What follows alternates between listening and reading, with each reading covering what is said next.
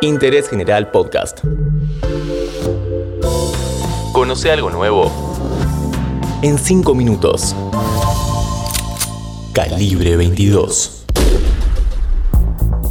Bienvenidos a este podcast de interés general sobre crímenes y misterios sin resolver. Existió en Argentina una familia de criminales cuyo hijo menor pasó a la historia. ¿Cómo actuaba este delincuente? ¿Cuántas veces obtuvo su libertad? ¿La justicia finalmente pudo frenarlo? Hoy contamos la historia del mata policías.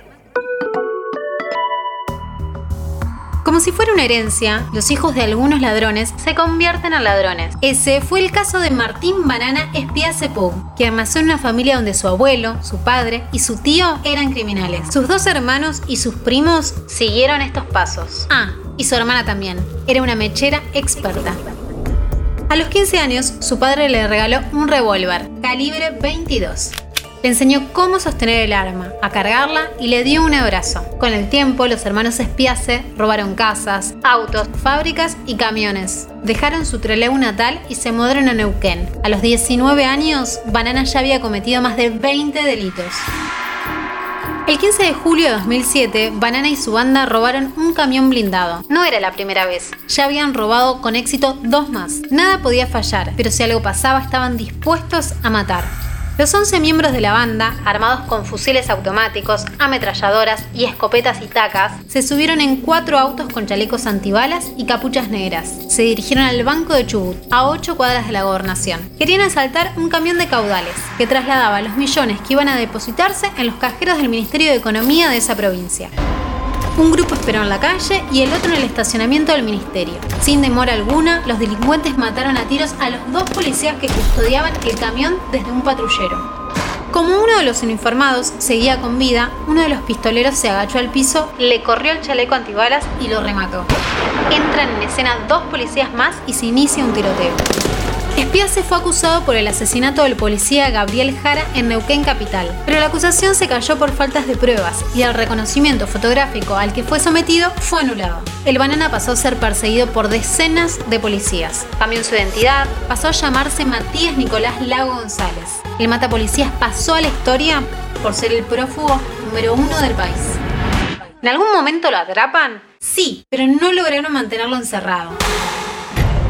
El 7 de agosto de 2013, Banana y 12 hombres más se escaparon de la cárcel de Ceiza. Cavaron túneles, llenaron ollas con tierra y escombros, disimularon las trincheras, salieron por un túnel, corrieron casi 80 metros y pasaron cuatro alambrados. Cada prófugo siguió su rumbo. Uno de los asaltantes murió en un tiroteo, otro fue capturado después de pedir una pizza y un tercero tras robar un banco. Hasta diciembre de 2017, Martín Alejandro Espiacepú, alias El Banana, siguió libre. Lo detuvieron en Maipú, Mendoza, cuando iba en auto. Llevaba tres armas, calibre 9, 22 y 45, y cuatro patentes falsas. Su identidad también lo era. Volver al encierro era sinónimo de volver a intentar escapar. En la cárcel de Bahía Blanca, una de las tantas donde estuvo, y de la cual casi también se va, mientras sus compañeros jugaban al fútbol en el patio, puso cuatro bombas caseras sobre el muro del penal. Lamentablemente para él, una sola explotó, cancelando los planes de huida.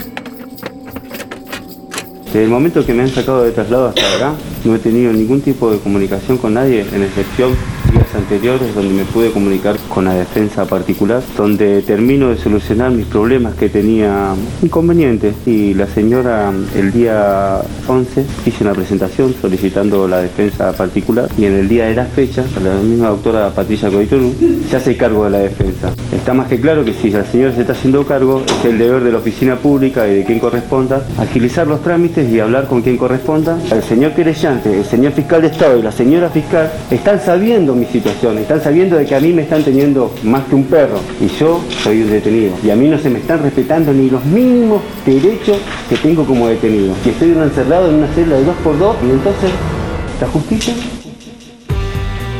la fuga es una idea fija que tengo en mi cabeza. Supongo que la mayoría la tenemos. Incluso los que nunca robaron ni mataron. Dijo una vez espiase un compañero de pabellón. Hoy, en Interés General, te contamos la historia del mata policías. Interés General Podcast. Encontrarnos en Spotify, en Instagram y en interésgeneral.com.ar.